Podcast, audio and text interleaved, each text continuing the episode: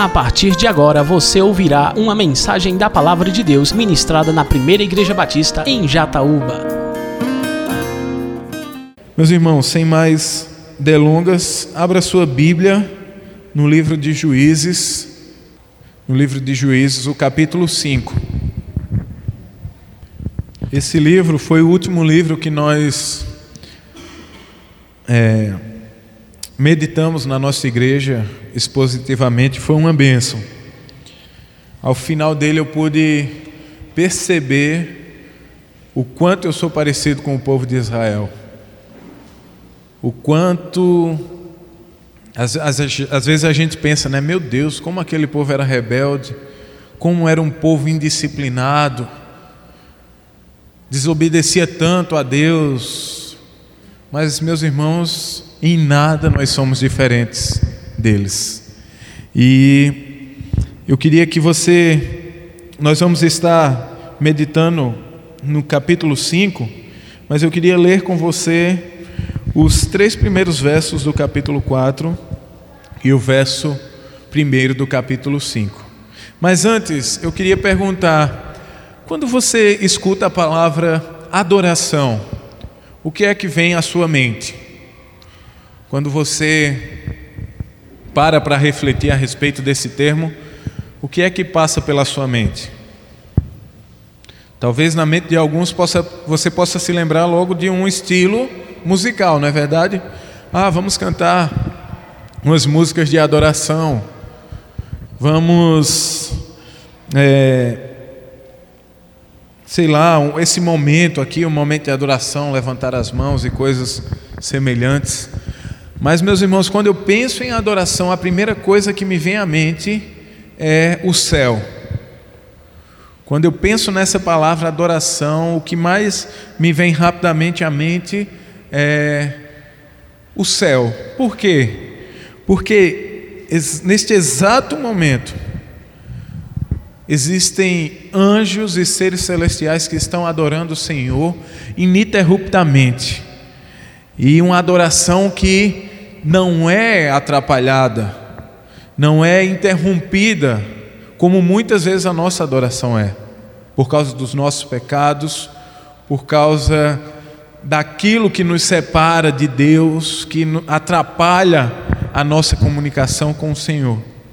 No céu, nós temos a, a plena certeza de que nós não teremos mais esse problema nós não teremos mais o pecado para atrapalhar a nossa adoração, nós não teremos mais os problemas, as circunstâncias dessa vida que muitas vezes nos fazem olhar ao nosso derredor e ficar é, desesperados, desconfiados, incrédulos diante daquilo que Deus pode fazer. E um teólogo bastante conhecido chamado A.W. Pink, falando a respeito de adoração, ele diz que o firmamento de todo conhecimento de Deus deve ser uma clara compreensão mental de suas perfeições como reveladas na Escritura. Não se pode confiar, adorar ou servir a um Deus desconhecido.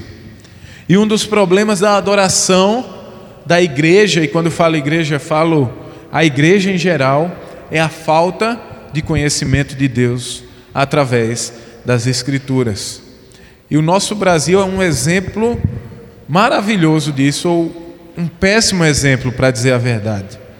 Porque se a gente caminhar por aí afora, a gente vai perceber que a igreja brasileira ela tem se desviado cada vez mais da palavra de Deus. Tem trocado o Evangelho de Cristo Jesus por movimento, por superstição, por bênçãos materiais, por prosperidade, por saúde e por tantas outras coisas que fazem do Evangelho algo muito barato, muito sem valor. E isso tem sido cantado nas nossas igrejas, isso tem sido pregado nos nossos púlpitos e tem revelado que a nossa adoração ela está bastante distante daquilo que verdadeiramente é para ser. Porque, como disse este teólogo, nós não podemos adorar alguém que nós não conhecemos. Nós não podemos falar de alguém que nós não conhecemos.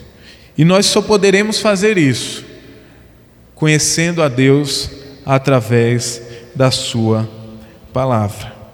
E eu me lembro muito bem que em um dos seus sermões, o pastor Renan, ele falando a respeito do texto de 1 Crônicas 13, quando é, toca na arca e é consumido.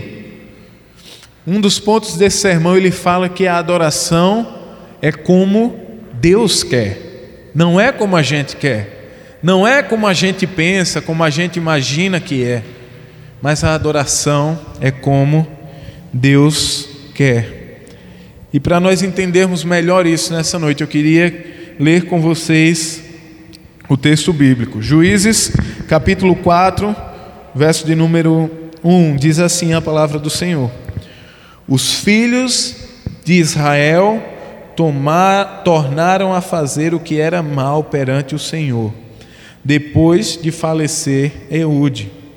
Entregou o Senhor nas mãos de Jabim, rei de Canaã, que reinava em Azor. Císera era o comandante do seu exército, o qual então habitava em Arosete Ragoim. Clamaram os filhos de Israel ao Senhor, porquanto Jabim tinha novecentos carros de ferro, e por vinte anos oprimia duramente os filhos de Israel.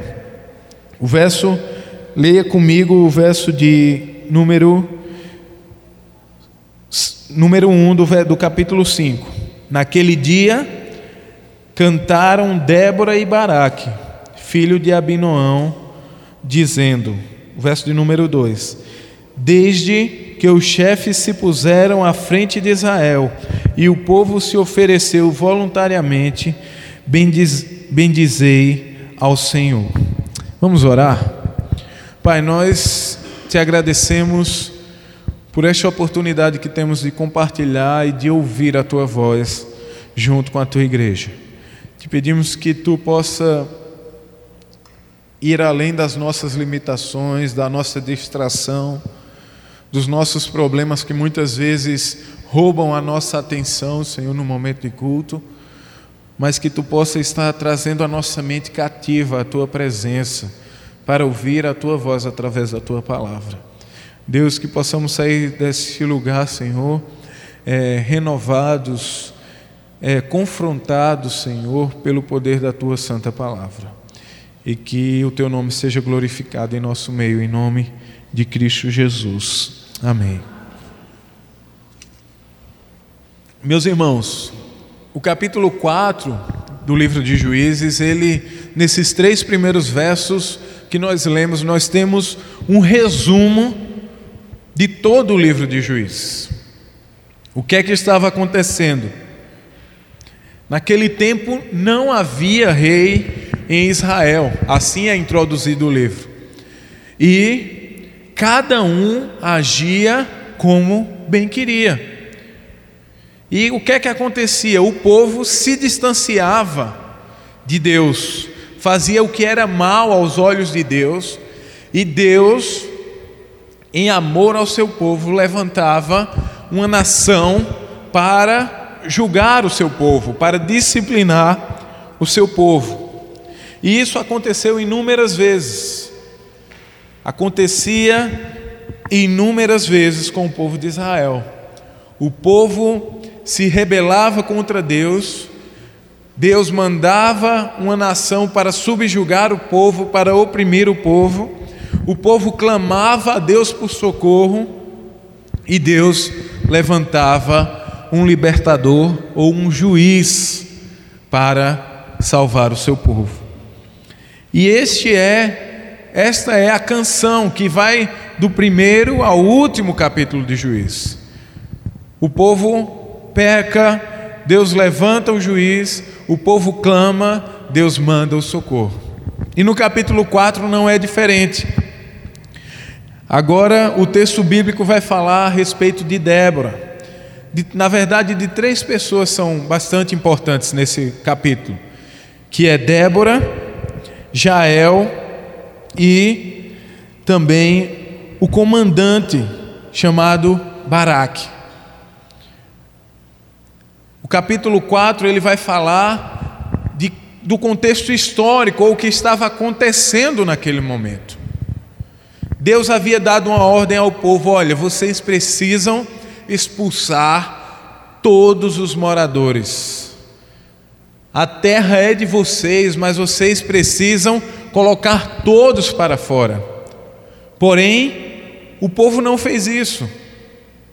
Eles deixaram requisitos de povos que habitaram com eles. E isso trouxe bastante consequências e essas consequências não foram nada boas para o povo. O próprio povo que estava no meio deles servia de juízo, servia de opressor para o povo de Deus. E o que é que acontece no capítulo 4? Mais uma vez, o povo desobedece e Deus levanta o, o seu juízo sobre o povo. E é bastante importante a gente observar que o rei de Jabim, que era agora o rei que estava oprimindo Israel, ele era conhecido por causa do seu grande poder militar. Ele era um, um, um, rei que era conhecido porque ele tinha 900 carros de guerra. E quando a gente vai lendo o texto e entendendo o que é que estava acontecendo, a gente vê que a situação de Israel era bastante crítica. Não havia possibilidade alguma de o exército de Israel se levantar para combater aquela batalha, porque, como diz o texto bíblico, no capítulo 5, eles não tinham condição alguma de lutar, porque eles estavam sozinhos. Porém, meus irmãos, o povo de Deus clama a Deus e Deus levanta essa mulher chamada Débora para alertar ou para dizer ao povo qual a vontade dele, o que é que era preciso que eles fizessem. E com isso, no capítulo 5, nós vamos ver um cântico de vitória ao nosso Deus nós vamos ver o resultado daquilo que Deus fez na vida do seu povo. E nós vamos ver uma verdade bastante preciosa para as nossas vidas, que é que nós precisamos aprender a cantar as vitórias de Deus. Como igreja de Cristo, na nossa adoração, no nosso momento de culto, na nossa vida cristã, nós precisamos aprender a cantar as vitórias de Deus. Mas eu lhe pergunto como nós vamos fazer isso? Nós vamos perguntar ao texto como nós vamos aprender a fazer isso. E a primeira resposta que o texto vai nos dar é que nós vamos aprender a cantar as vitórias de Deus é quando nós cantamos sobre o Deus que vem em socorro do seu povo. No capítulo 4 e capítulo 5 do livro de Juízes, o autor bíblico ele vai relatar a situação de Israel. Acompanhe comigo o verso de número 6. Nos dias, capítulo 5, verso de número 6. Nos dias de Sangar, filho de Anate, nos dias de Jael, cessaram as caravanas e os viajantes tomavam desvios tortuosos. Ficaram desertas as aldeias em Israel. Repousaram até que eu, Débora, me levantei, me por mãe em Israel. Meus irmãos, esses dois versos, eles falam de como estava difícil a situação em Israel. Se vocês, se a gente está passando por um momento de crise aqui no Brasil, Israel estava por um momento pior ainda, porque a coisa estava tão difícil que não se conseguia viajar de uma cidade para outra em segurança. Não havia, o texto bíblico vai continuar dizendo mais na frente, em 40 mil homens, no verso de número 8, não se havia um soldado sequer. Não se podia encontrar uma arma que pudesse ser usada para defender a nação de Israel. A situação estava muito crítica. A fragilidade de Israel é relatada neste capítulo, nesses dois capítulos.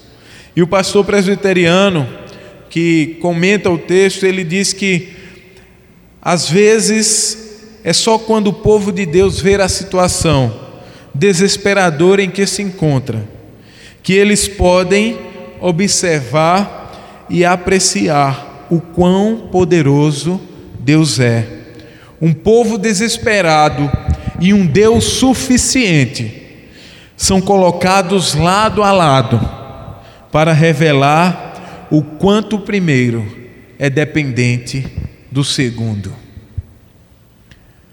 Apesar da fragilidade de Israel, do povo de Deus naquele momento, do outro lado da rua, nós encontramos um Deus que é suficiente em todas as coisas. Um Deus que socorre o seu povo. E essa situação, ela se fazia o cenário ideal para o agir de Deus no meio do seu povo. Como eu já disse, o povo clama por socorro e Deus, ele se levanta em favor do seu povo. Volte comigo no início do capítulo 2, oh, do capítulo 5, perdão, verso de número 2. Vai dizer assim: Desde os chefes se puseram à frente de Israel, e o povo se ofereceu voluntariamente. Bendizei ao Senhor. Ouvi, reis, dai ouvidos, príncipes. Eu, eu mesma cantarei ao Senhor, salmodiarei ao Senhor, Deus de Israel. Saindo tu, ó Senhor, de Seir marchando desde o campo de Edom, a terra estremeceu, os céus gotejaram, sim, até as nuvens gotejaram água, os montes vacilaram diante do Senhor, e até o Sinai diante do Senhor, Deus de Israel. Deus não ficou indiferente à situação do seu povo. Ele ouviu o clamor do seu povo. E o cântico de Débora, ele relata desse Deus que desce em favor do seu povo. E na verdade, quando Débora, ele, ela fala a respeito do Deus que saiu do Sinai ao encontro do seu povo, ela traz à memória o Deus que não está preso ao Monte Sinai, porque o monte daquela região era diferente. Era o Monte Tabor. E o que é que ela estava querendo dizer? Que o mesmo Deus que desceu em favor do seu povo para libertá-los do Egito, era o mesmo Deus que estava descendo em favor do seu povo para libertá-los do rei de Jabim. Nosso Deus é o mesmo, ele não mudou. E nós podemos trazer para a nossa vida três aplicações, três lições sobre esse primeiro texto por esse primeiro ponto. A primeira é: onde está a nossa segurança? É bem verdade que hoje, nos nossos dias, nós vivemos dias de insegurança total. Nós não temos a liberdade de deixar a porta aberta ou de sair pela rua a determinada hora da noite, porque nós estamos totalmente vulneráveis. Nós vivemos dias onde nós estamos inseguros em relação a como será o nosso futuro. Como vai ser o nosso negócio o mês que vem, do jeito que está. Nós vivemos dias onde nós não sabemos como vai ser daqui a 10 anos. Se eu vou passar naquele concurso, se eu vou ter uma família, se eu vou, como é que eu vou sustentar os meus filhos? E muitas vezes, meus irmãos, a nossa segurança ela está no lugar errado. Muitas vezes a nossa segurança ela está sendo colocada na pessoa errada. E era isso que estava acontecendo. Cícera e o rei de Jabim, eles tinham plena certeza de que os seus 900 carros de ferro eram suficientes para derrotar o exército de Israel. Ali estava a segurança daquele rei. Porém, meus irmãos, a segurança do povo de Deus estava no Deus dos exércitos. A nossa segurança, ela deve estar no Senhor dos exércitos. Porque independente, meus irmãos, das coisas estarem pegando fogo aí fora, nós temos um Deus que não é abalado pelas circunstâncias que nos rodeiam, que não olha para os cavalos, para os, para os cavaleiros ou para os carros de ferro do exército inimigo, porque Ele é o Senhor dos exércitos. E por mais que muitas vezes nós dependamos no, no nosso dia a dia do dinheiro, do comércio, dos nossos estudos, nós precisamos ter a certeza, meus irmãos, que quem nos sustenta todos os dias é o nosso Deus. Um dia talvez o seu comércio acabe, um dia talvez o seu dinheiro acabe, mas tenha plena certeza de que o seu Deus, ele continuará com você independente da circunstância.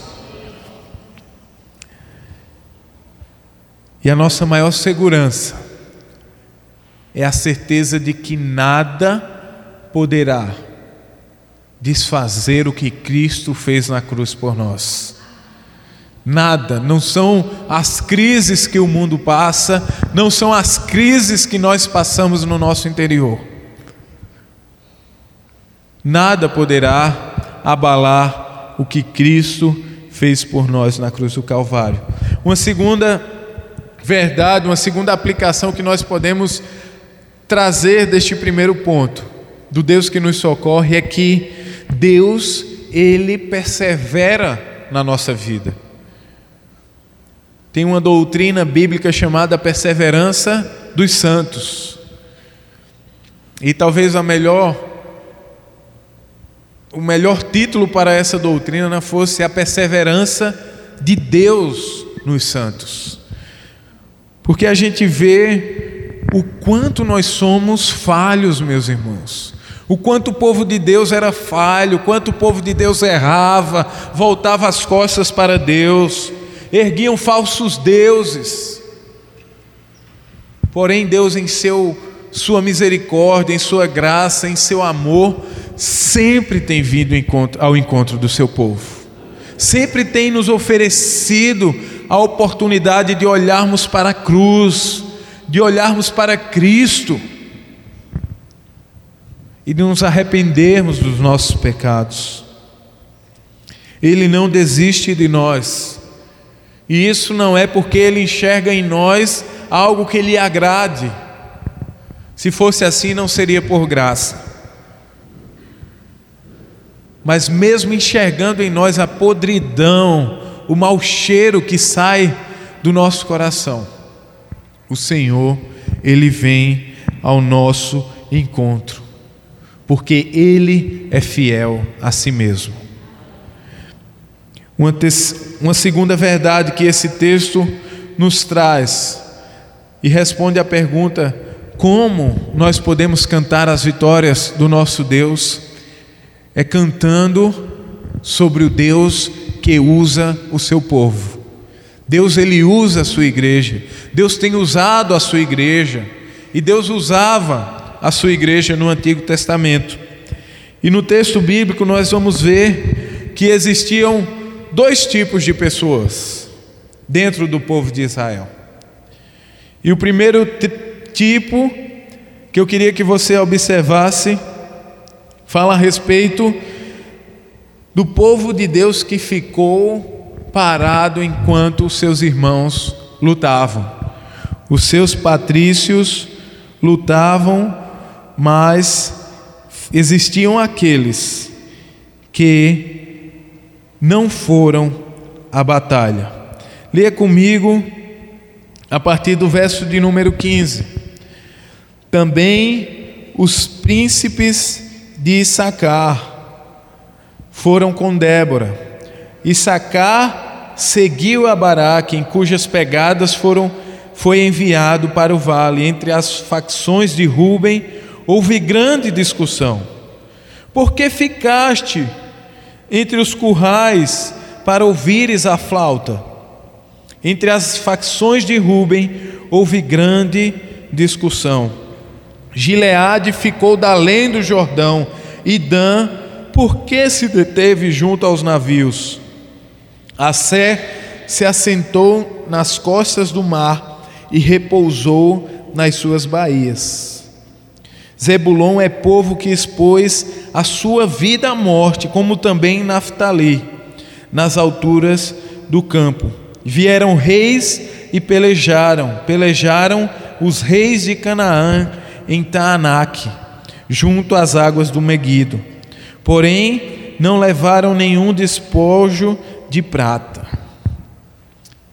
Meus irmãos, é impressionante ver que em meio à guerra, uma nação que estava em guerra, que era o povo de Israel, a nação de Israel, mesmo vendo seus irmãos que estavam indo para a batalha, existiam aqueles que ficaram indiferentes, aqueles que não estavam nem aí para o que estava acontecendo. A gente vê a tribo de Rubens, eles estavam até dispostos a à, à guerra, eles pensaram a respeito do assunto, porém eles pensaram tanto a respeito do assunto que não foram à guerra. Você já se planejou em alguma coisa e você planejou tanto, planejou tanto que acabou passando a hora de fazer aquela coisa e você deixou de fazer? Foi praticamente isso que aconteceu com a tribo de Ruben. Eles acharam melhor ficar cuidando das suas ovelhas do que se envolver com os seus irmãos. Não foi diferente com Dan e Assé. Eles estavam tão preocupados com o comércio marítimo, com o comércio deles, com o trabalho deles, que eles não podiam deixar os seus navios para atender à necessidade do seu povo. E outra tribo, e essa parece que é a que mais chocou os que foram à guerra, é a tribo de Meroz porque ninguém sabe certamente onde eles estavam localizados, mas pela ideia dos estudiosos bíblicos, estavam tão perto, eles estavam tão próximos da batalha, que era que era inacreditável que eles não fossem para a batalha. Porém, foi justamente isso que aconteceu. Felizmente, algumas das tribos de Israel se colocaram à disposição do Senhor para lutar não somente pelas suas vidas, mas também pelas vidas dos seus irmãos. E essas tribos que foram, em contraste com aqueles que não foram, Deus os usou para a sua glória. Embora Deus ele seja soberano sobre todas as coisas e uma palavra só dele seja suficiente para mudar todo um, cenário. Deus ele usa o seu povo. Deus ele usa a sua igreja. Deus ele usa a minha vida e ele usa a sua vida. E o povo de Deus eles eram participantes do poderoso trabalho de Deus. Porém, o socorro vinha do Senhor. Talvez a atitude dos que se dispuseram estivesse totalmente ligada ao que estava no coração deles. Eles haviam percebido que era hora de voltar-se para Deus. Era hora de abandonar os falsos deuses e lutar pela glória do Senhor. Eles estavam dispostos a correr o risco da guerra, mesmo que isto lhes custasse a vida. Porém, eles não estavam dispostos a continuar na situação que estavam vivendo. Por isso eles se levantaram, por isso eles foram à batalha. Por mais que não tivessem armas, não tivessem soldados, eles tinham o que eles mais precisavam, que era o próprio Deus. E diante dessa verdade, a gente pode trazer duas lições para as nossas vidas. A primeira delas é, na verdade, três lições. A primeira é: por que nós não nos envolvemos nas batalhas do Senhor? Por que muitas vezes nós não nos envolvemos na obra missionária, nós não nos envolvemos no trabalho da igreja, nós não nos envolvemos no serviço cristão.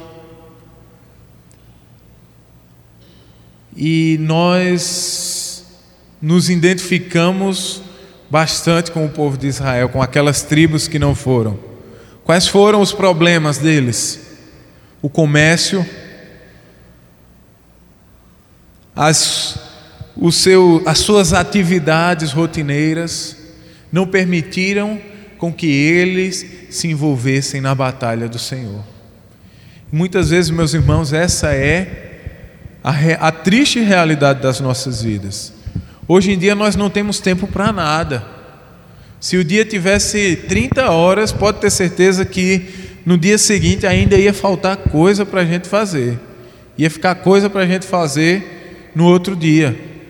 Eu vejo isso nos adolescentes lá da nossa igreja. Eu eu fiquei com a responsabilidade de pastoreá-los, eles, pastorear eles esse ano. E é difícil, porque os meninos têm aula de manhã, de tarde, de noite, tem cursinho, tem curso de inglês, tem curso de português, tem simulado no sábado, no domingo. E qual é o tempo que você tem para dedicar ao Senhor? Qual o tempo que você tem de se envolver com a obra missionária? Qual o tempo que você tem de se envolver no cuidado dos seus irmãos? E a resposta para essa pergunta que por que nós não vamos é porque nós estamos envolvidos em muitas outras atividades que estão roubando a atenção daquilo que Deus tem para a nossa vida. Foi isso que aconteceu com o povo. E nós precisamos, meus irmãos, deixar, repensar o que está sendo prioridade na nossa vida. Eu não estou aqui querendo que você abandone o seu comércio ou deixe de estudar ou faça coisa parecida para servir ao Senhor, não. Não é isso. Mas o que Deus quer para a nossa vida é que nós coloquemos Ele como prioridade. Que no nosso tempo não falte tempo de buscar a Ele. Que no nosso dia não falte tempo para ouvir a Sua voz, para meditar na Sua palavra, para ir até o encontro de alguém que está necessitado, de um irmão que precisa de ajuda, que precisa de uma palavra. Nós precisamos abrir mão daquilo que tem roubado o nosso tempo e nos impedido de lutar pela causa do Senhor. Uma segunda aplicação dessa verdade do Deus que usa o seu povo é que Deus ele louva os que se arriscam. Deus ele faz questão de registrar através do autor bíblico a vida de uma mulher chamada Jael. No capítulo 4 vai falar narrando do contexto histórico que quando Deus deu a vitória ao povo de Israel, o comandante do exército do rei Jabim, ele fugiu. Quando ele viu que os seus carros estavam todos destruídos, ele desceu do carro que ele estava e correu desesperado. E ele chega na, na casa, na região de um homem chamado Eber. E a sua esposa estava na tenda, e quando viu aquele homem vindo, ela correu ao teu encontro dele e disse: Venha, se esconda aqui na minha tenda. E aquele homem foi lá, se escondeu, e ele estava com muita sede e pediu água para aquela mulher. E o relato bíblico diz que ela pegou uma vasilha e uma vasilha de couro e deu leite para aquele homem. Deu coalhada para aquele homem e diz que ele se escondeu lá embaixo dos panos e dormiu um sono profundo. E sabe que aquela mulher, que eu acredito que ela era nordestina, da família de Lampião aqui, que passou por essa região, ela pegou uma estaca e um martelo e cravou na testa daquele homem. A mulher não era muito mansa, não. Mas, meus irmãos, isso mostra uma verdade que ela pouco estava se importando se aquele homem era Cícera, o comandante, ou se era Jabim, o rei de Jabim. Acima disso, ela estava preocupada com o povo de Deus e com o reino de Deus. E Deus faz questão, através do autor bíblico, de bem dizer, de, de em seu cântico, na sua palavra, dizer: Bendita seja Jael. E é bem verdade que em nossos dias existem aqueles que se arriscam mais pela obra do Senhor. Isso é uma verdade na vida dos missionários. Muitos que estão na Síria, que estão no Oriente Médio, que estão na Coreia do Norte, que estão arriscando a sua vida pela pregação do Evangelho. Uma vez o professor Leonardo, ele já veio aqui? Acho que não, né? O professor Leonardo pregando sobre sobre essa responsabilidade dos missionários, ele disse: "Meus irmãos, podem ter certeza que a recompensa, o galardão desses que estão arriscando a vida pelo Evangelho será especial na glória. A recompensa que Deus tem para aqueles que se envolvem ativamente, que gastam o seu tempo, que investem os seus recursos, que dedicam as suas vidas para a obra do Senhor, podem ter certeza que eles serão bem recompensados pelo Senhor. E meus irmãos, a atitude daqueles daquelas pessoas, elas nos sinalizam um desafio. Elas nos nos levam a refletir sobre como está o nosso coração. Nós não podemos agir como aquelas tribos que ficaram paradas diante da batalha, sem querer se envolver.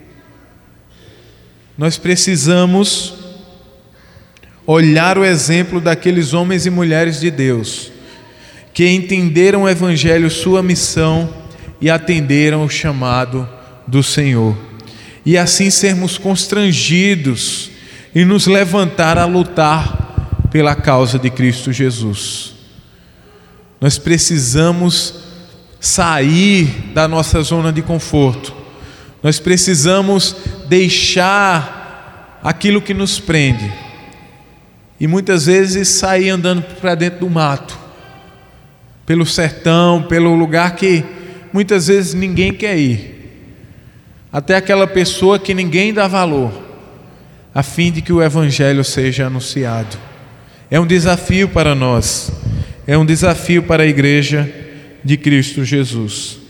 E por fim, uma terceira verdade que esse texto nos faz, nos dá a resposta para a pergunta: como nós podemos cantar as vitórias de Deus? É quando nós cantamos a salvação de Deus nos mínimos detalhes. Aqui nós vamos ter outro contraste, outro, outros dois personagens. Leia comigo aí a partir do verso de número 24 do capítulo 5. Diz assim: Bendita seja sobre as mulheres Jael, mulher de Eber, o queneu.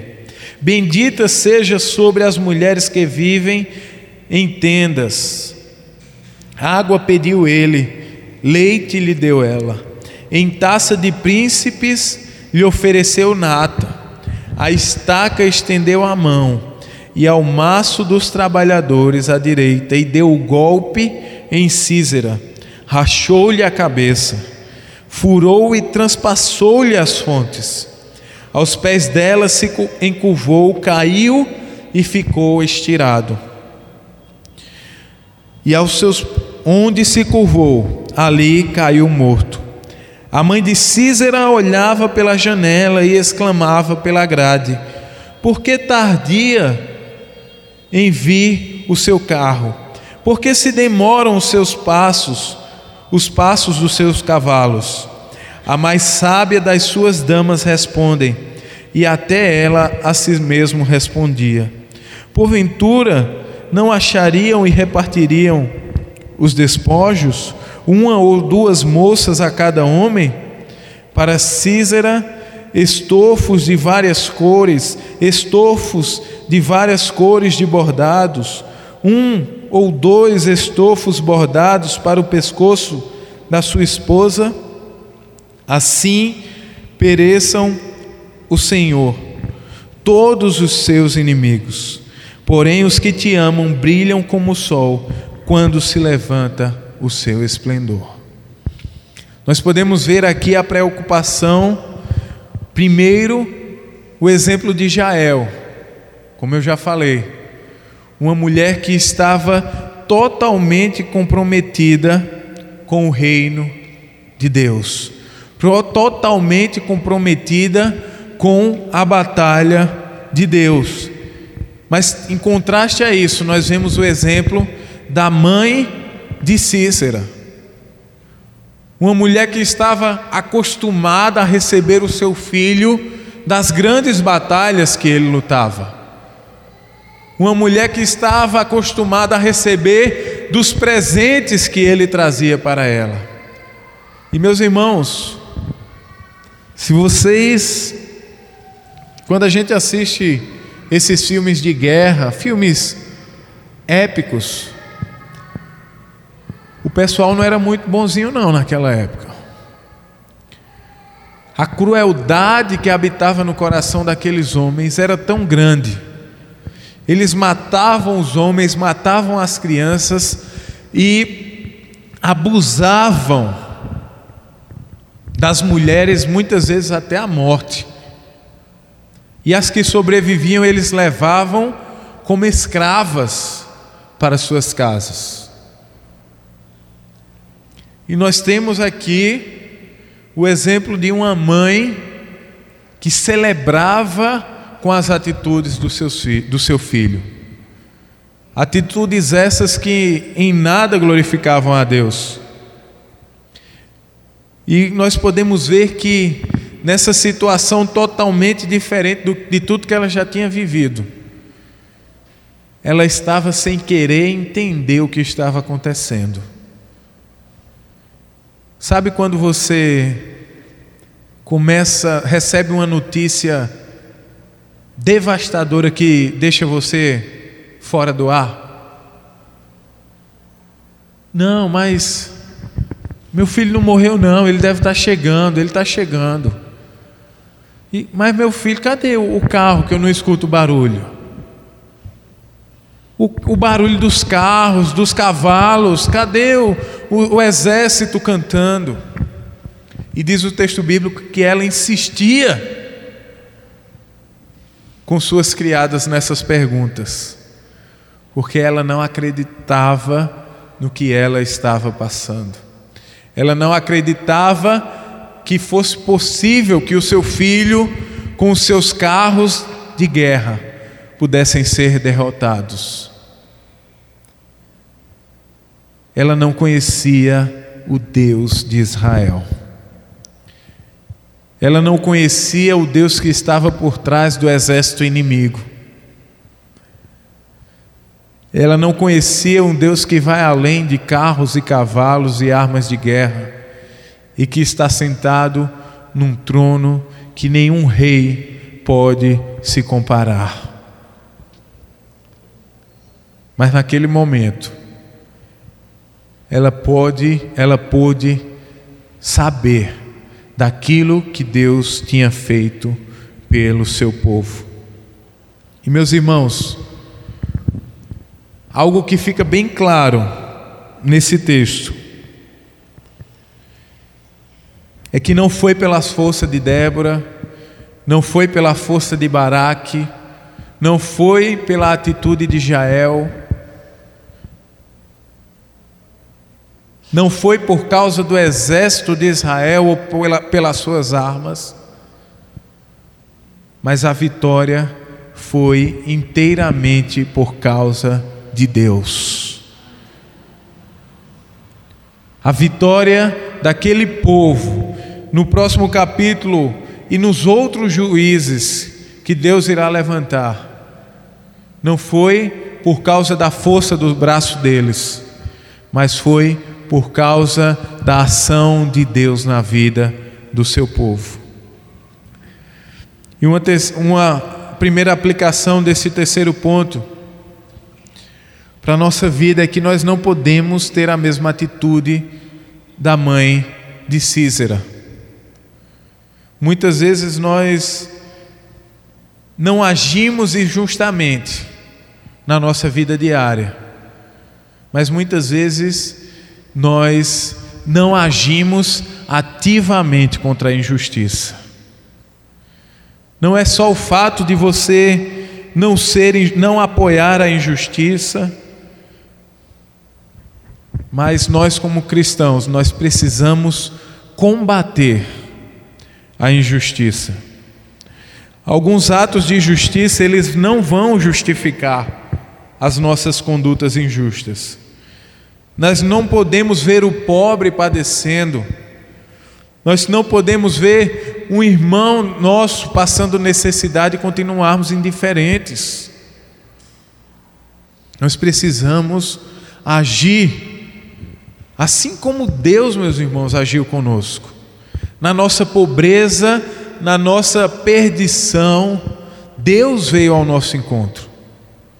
E nós, como Igreja de Cristo, precisamos enxergar a necessidade do nosso próximo, não somente espiritual, mas também a necessidade física, e agir de maneira com que a justiça de Deus em todos os sentidos possa ser transmitida na vida do nosso irmão. Uma segunda aplicação deste terceiro ponto é que nós precisamos conhecer e saborear da nossa salvação. Do mesmo jeito que não foi pela força do povo de Israel, não foi pelo nosso mérito. Nós podemos nos orgulhar ou nos gabar de qualquer coisa que nós conquistemos nessa vida, mas da salvação não, porque você não fez nada você não moveu uma pedra sequer para conquistar a sua salvação. Cristo conquistou ela por você. Cristo conquistou ela na cruz do Calvário. E nós precisamos, meus irmãos, relembrar, conhecer e nos alegrar todos os dias com o que Cristo fez por nós na cruz. Sabe quando você come algo e você fica lembrando do sabor daquela comida, de tão gostosa que ela foi?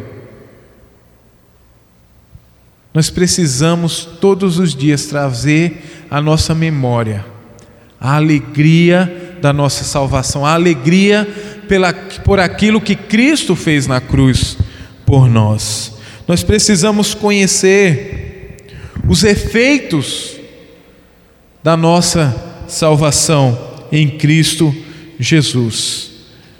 E uma terceira aplicação dessa verdade de que nós precisamos cantar a salvação de Deus nos mínimos detalhes, é que nós precisamos ter um diário dos feitos do Senhor. Porque certamente chegarão dias em que nós teremos dúvida. Certamente chegará dias em que as circunstâncias ao nosso redor vão fazer com que a gente fique desacreditado ou desconfie.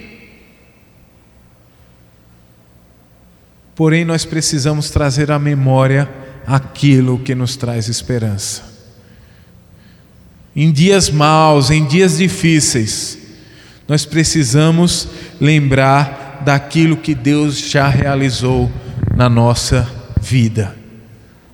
E quando eu falo nisso, meus irmãos, eu não falo somente das bênçãos que Deus já nos deu, mas eu falo principalmente da maior bênção, do maior presente que Ele nos deu, que foi o Seu Filho Cristo Jesus. Nos momentos difíceis, de doença, de dor, de crise, nós precisamos trazer à memória que nós não seremos abalados eternamente por causa dessas coisas. Como diz lá em Romanos capítulo 8, nada nos separa do amor de Deus que está em Cristo Jesus. E, ele, e Paulo vai listar várias situações, várias situações que talvez possam atingir a nossa vida física Porém, o que é que ele diz? Nada, nenhuma dessas situações pode nos separar de Cristo Jesus. Então, meus irmãos, em momentos de crise, traga à memória os feitos do Senhor.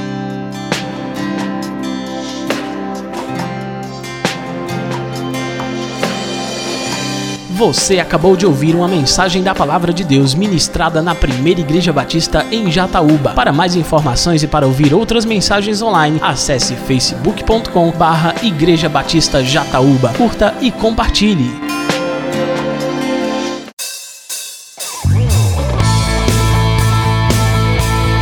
Visite nossa igreja. Às quartas-feiras, a partir das sete e meia da noite, temos culto de oração e estudo da palavra. Aos sábados, Conexão Jovem, a partir das sete e meia. No domingo, às nove da manhã, temos Escola Bíblica Dominical. E à noite, a partir das sete horas, temos a nossa celebração. Primeira Igreja Batista em Jataúba. Há 14 anos, adorando ao Rei dos Reis.